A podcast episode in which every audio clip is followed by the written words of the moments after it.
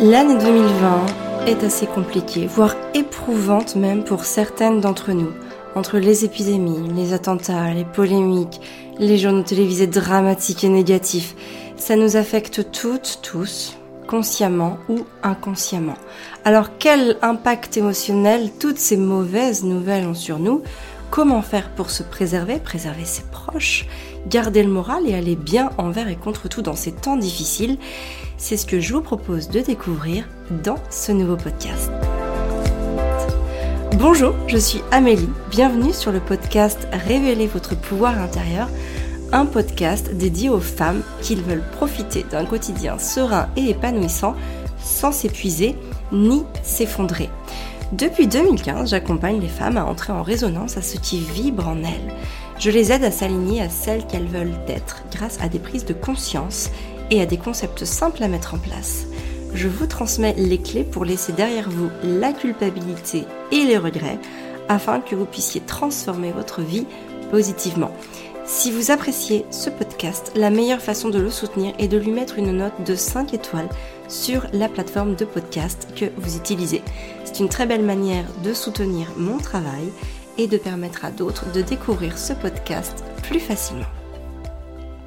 Alors derrière les dérèglements climatiques, les catastrophes naturelles, les épidémies, les attentats, les violences civiles, les manipulations médiatiques, jusqu'ici, on pouvait avoir l'impression, le sentiment d'être spectateur de tout ça et que ça soit assez loin de nous. Quelque part, on s'imagine pas qu'on va voir ça arriver près de chez nous. À aucun moment, on se dit on risque d'être impacté par tout ça. Et du coup, on se sent comme dans une bulle, on se sent protégé sur notre territoire et dans notre vie.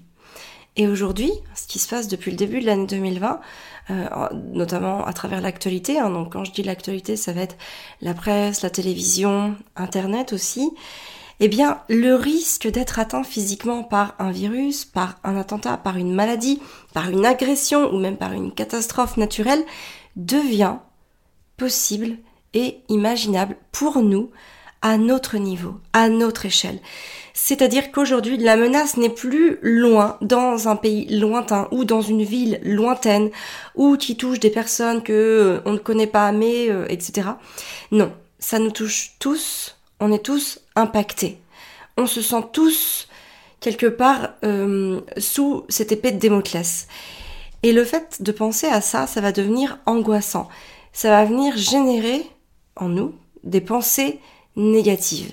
Et plus nos pensées vont être négatives, plus nous allons stresser. Qu'est-ce qui va se passer? Notre corps, il va alors produire du cortisol en trop grande quantité. Le cortisol, c'est l'hormone du stress, entre autres, hein, ça, ça ne sert pas qu'à ça, mais c'est entre autres ce qu'on va appeler l'hormone du stress. Elle permet de répondre en fait au stress en libérant du sucre à partir des réserves de l'organisme pour répondre à une demande accentuée en énergie pour les muscles, le cœur et le cerveau notamment. De cette manière-là, on est prête à agir pour fournir une réponse, de fuite, de lutte, etc. Le cortisol, il régule aussi la pression artérielle. Donc, hein, quand, on est dans un niveau, en tout cas quand on se sent nerveux ou quoi que ce soit, euh, le fait de réguler la pression artérielle va pouvoir nous permettre de revenir euh, à un niveau de nervosité euh, plus acceptable pour nous. Ça va aussi réguler le sommeil, donc le sommeil qui va nous permettre de nous reposer et qui engendre aussi un repos du corps et de l'esprit. Bref, le cortisol, il est important. Il est important pour notre corps, mais lorsqu'il est sécrété en excès, notamment quand on est très stressé, eh bien, cette hormone, elle peut aussi entraîner des divers désagréments, et notamment la prise de poids. Alors, pourquoi? Eh bien, tout simplement parce qu'après le pic de stress, eh bien, elle va déclencher le signal de faim pour reconstituer, pour nous aider à reconstituer nos réserves de graisse. Donc ne soyez pas étonnés si par exemple vous êtes de nature anxieuse ou stressée que vous allez avoir des, des fringales. En fait, ces fringales sont peut-être liées à un mode de vie stressant. Et d'ailleurs, lors du premier confinement qu'on a vécu au mois de mars, nombreuses et nombreux d'ailleurs, sont celles et ceux qui ont observé avoir pris du poids. Alors, tout le monde a mis ça sur le compte que on a eu plus de temps pour cuisiner puisqu'on était confinés chez nous et euh, qu'on a eu, euh, voilà, consciemment ou inconsciemment l'envie de cuisiner, mais en tout cas qu'on a cuisiné beaucoup plus gras et beaucoup plus sucré que d'habitude. Et en fait, c'est pas le fruit du hasard, c'est simplement que ce besoin de manger plus gras et plus sucré a répondu à cette sécrétion de cortisol, c'est-à-dire que ça a donné une réponse au stress que l'on subissait. Et donc ça risque aussi de se reproduire maintenant. C'est pour ça que je vous en parle.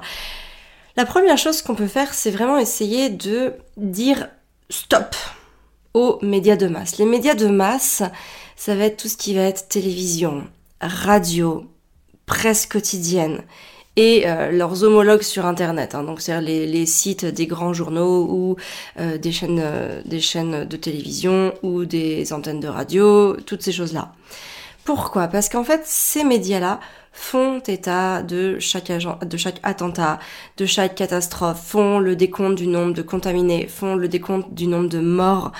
Voilà, elles nous tiennent finalement en haleine de manière théâtrale et c'est surtout aussi une mise en scène qui est faite pour générer plus de peur, plus de stress sur la population. On n'a pas besoin de savoir tout ce qui se passe en temps réel. À quoi ça va vous servir de connaître chaque matin le nombre de contaminés au Covid, le nombre de personnes tuées dans le monde et comment elles ont été tuées aussi? Parce que voilà, il y a des attentats tous les jours, il y a des meurtres euh, tous les jours dans le monde aussi. Et en fait, tout ça, le fait de, savoir toutes ces choses-là, de presque pouvoir les nommer, ça va nous faire rentrer dans une forme de paranoïa. On va avoir peur de tout et de tout le monde. On va avoir peur de sortir de chez soi, on va avoir peur, avoir peur des autres, on va avoir peur de toucher les autres, on va avoir peur de laisser ses enfants sortir tout seuls. On va avoir peur. Et donc plus on a peur, plus on angoisse, plus on stresse, plus on va produire, enfin notre corps va produire de cortisol. Et vous savez, il y a une, moi, il y a une, anecdote que j'aime bien.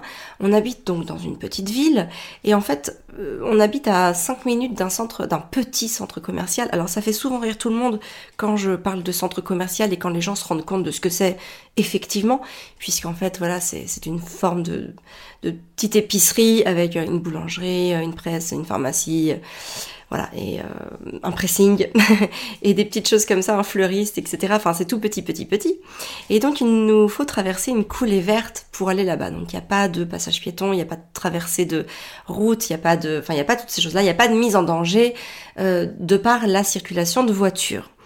Et souvent, en fait, quand il me manque juste une ou deux choses, je peux très bien envoyer Arthur au centre commercial. Je lui donne 5, euh, 10 euros, parfois même ma carte bleue.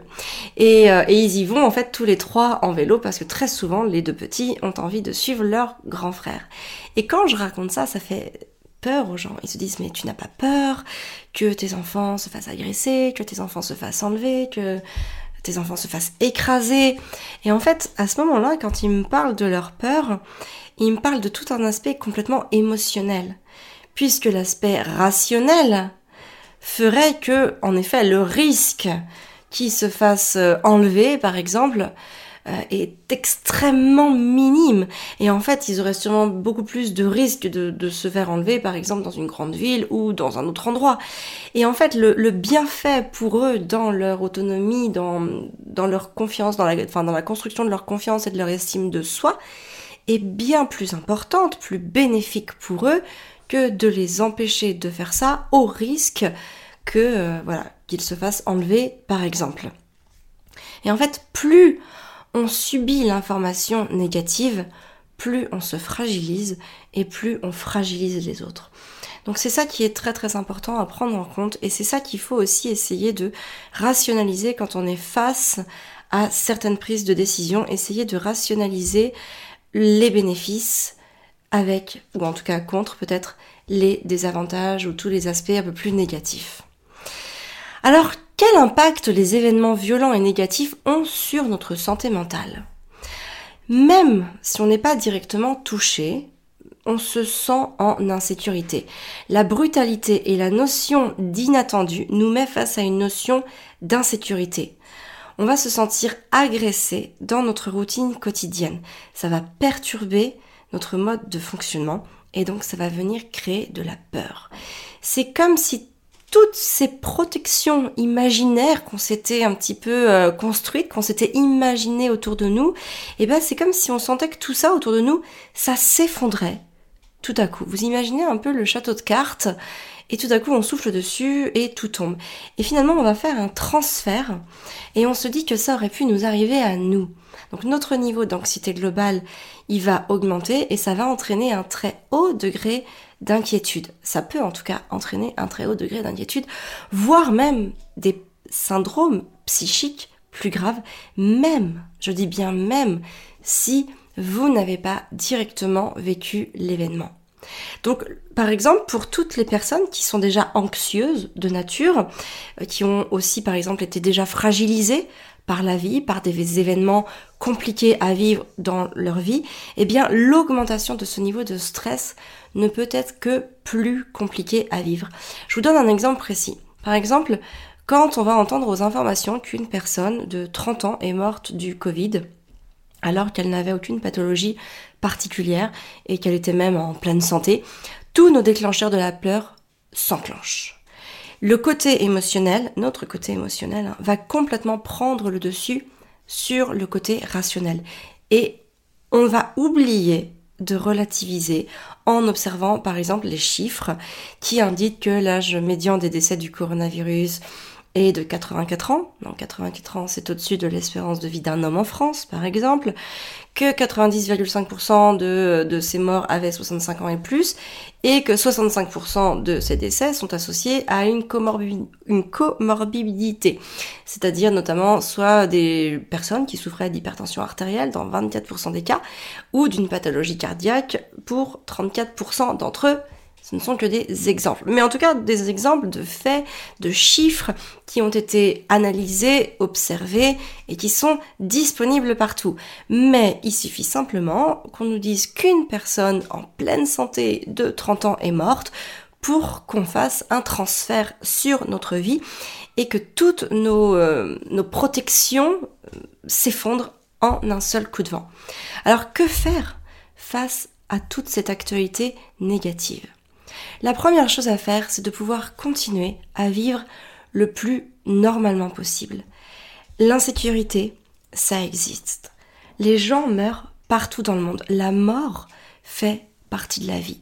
On ne peut pas vivre constamment avec la peur que quelque chose nous arrive ou que quelque chose va nous arriver, que la maladie va s'abattre sur nous, que la faillite va s'abattre sur nous, que le manque d'argent va s'abattre sur nous, que hum, on va être licencié, que hum, voilà, que, tout le monde va mourir et qu'on va se retrouver seul au monde. On ne peut pas. C'est pas possible parce que sinon, quand on, plus on pense à toutes ces choses-là, eh ben je vais vous le dire, plus le risque est grand de les attirer. Parce que vous savez, on attire ce à quoi on pense. Et euh, moi, il y a une anecdote que j'aimerais vous partager. Il y a quelques semaines, Gaspard m'a dit qu'il voulait pas mourir. C'était un soir, on était dans le lit et il m'a dit tu sais maman, je veux pas mourir et puis je le, sentais vraiment un petit peu stressé par ça. Je voyais bien qu'il avait vraiment pas envie de mourir.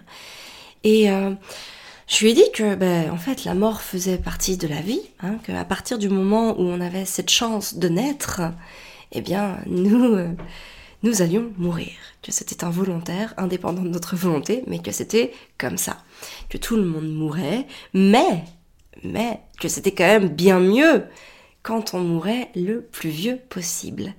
Et du coup, je lui dit, tu sais, pour mourir le plus vieux possible, on peut faire des choses. On peut bien manger, beaucoup de légumes, des produits qui sont bons pour la santé. On peut aller se promener dehors, on peut faire du sport, on peut jouer, beaucoup jouer. On peut dormir, bien dormir. On peut faire des choses qu'on aime tous les jours. On peut faire des câlins, des bisous, respecter les autres. Et en fait, il était content de tout ça. C'était une réponse qui pouvait palper, une réponse dans laquelle il pouvait se projeter. Et ben, c'est exactement pareil pour vous plus vous serez bien dans votre tête et votre corps, et plus vous aurez de chance d'avoir une bonne santé, une santé qui permettra à votre corps de se défendre des virus et des bactéries, et qui vous permettra aussi d'attirer toutes les choses positives dont vous avez besoin pour vous épanouir. La deuxième chose, ça va être, évidemment de éviter de regarder, en tout cas trop, et lire aussi hein, les informations qui sont négatives. De nos jours, l'accès à l'actualité est immense. Avoir euh, accès absolument à tout en permanence et en temps réel. On est vraiment dans une société où l'actualité devient un bien de consommation plutôt qu'une manière de s'informer réellement. Et finalement, être trop exposé à toutes ces informations ne permet absolument pas à notre esprit de se reposer. Et du coup, on est sans cesse sur le qui-vive. Lorsqu'on est toujours en alerte, qu'est-ce qui se passe? Eh bien, on s'épuise. Parce que c'est inhumain de pouvoir être sans cesse dans une forme de, détresse émotionnelle, d'avoir peur de tout. C'est plus possible. Nerveusement, on ne peut pas. On n'est pas programmé pour vivre ça. Et du coup, qu'est-ce qui va se passer? Eh bien, il va y avoir une fatigue mentale qui va entraîner le stress, la peur, l'irritabilité, la suspicion, la méfiance et même la paranoïa. Donc on a besoin de moments autres que cela où on va pouvoir être serein et penser à autre chose. Alors, s'informer, oui, parce qu'on a besoin aussi de savoir des choses, mais être dans l'information en permanence, non. Moi, je vais vous parler de mon exemple à moi, euh, qui est que, en fait, je bloque toutes les infos qui viennent à moi. La seule info que je consomme, c'est celle que je vais chercher. Et finalement, la subtilité est fondamentale. Il y a une différence qui est complètement euh, palpable et qui va m'amener un niveau de bien-être énormément supérieur. Je, suis, je me place dans un état d'esprit qui est très différent et les informations que je glane sont bien différentes. Souvent elles sont de meilleure qualité, elles sont beaucoup plus objectives parce que je vais vers des spécialistes et puis elles sont moins anxiogènes. Hein. Il faut savoir que. Euh, tout ce que les médias diffusent, les médias de masse, sont là aussi dans une perspective économique. Et que plus vous resterez à leur écoute, plus ils gagneront de l'argent. Hein. donc ils se doivent, eux, de faire du drama, du sensationnel, du, théâtral, du spectaculaire, de l'extraordinaire en permanence pour vous inciter à regarder toujours plus, pour vous, pour garder votre attention, parce que c'est ce qui va permettre aussi de leur donner une raison d'exister. Et euh, enfin, la troisième chose, c'est de pouvoir cultiver votre résilience. Vous savez, la résilience, c'est notre capacité à nous reconstruire malgré un choc émotionnel, physique, quoi que ce soit, ou aussi malgré un événement traumatique. Ça va se caractériser par toutes les actions que vous allez mettre en place pour redonner une consistance positive et du sens à votre vie. Donc ça peut par exemple passer par le fait de cuisiner. Vous savez, cuisiner c'est très thérapeutique. Euh, je parle pas de cuisiner gras forcément et sucré, mais cuisiner des légumes, cuisiner des aliments qui sont riches en nutriments, fibres, vitamines, minéraux, des choses qui vont vous faire du bien. Moi j'adore cuisiner, c'est pas du tout une corvée pour moi, parce que à travers la cuisine, je prends conscience aussi de ce que je mets à l'intérieur de moi. Je prends conscience de ce que je veux être. Manger un chou-fleur, manger une pomme, manger une courgette, manger une tomate, aller la choisir même déjà à la base, c'est déjà devenir ça, c'est déjà faire rentrer cette énergie du bon en moi. Donc cuisiner, c'est quelque chose qui est très très fort que vous pouvez faire et qui va en plus vous apporter une source de bienfaits incalculable à travers votre énergie, à travers votre peau, à travers votre sommeil, à travers la clarté de vos pensées, à travers votre organisation quotidienne pour vos enfants, ce que vous allez leur transmettre.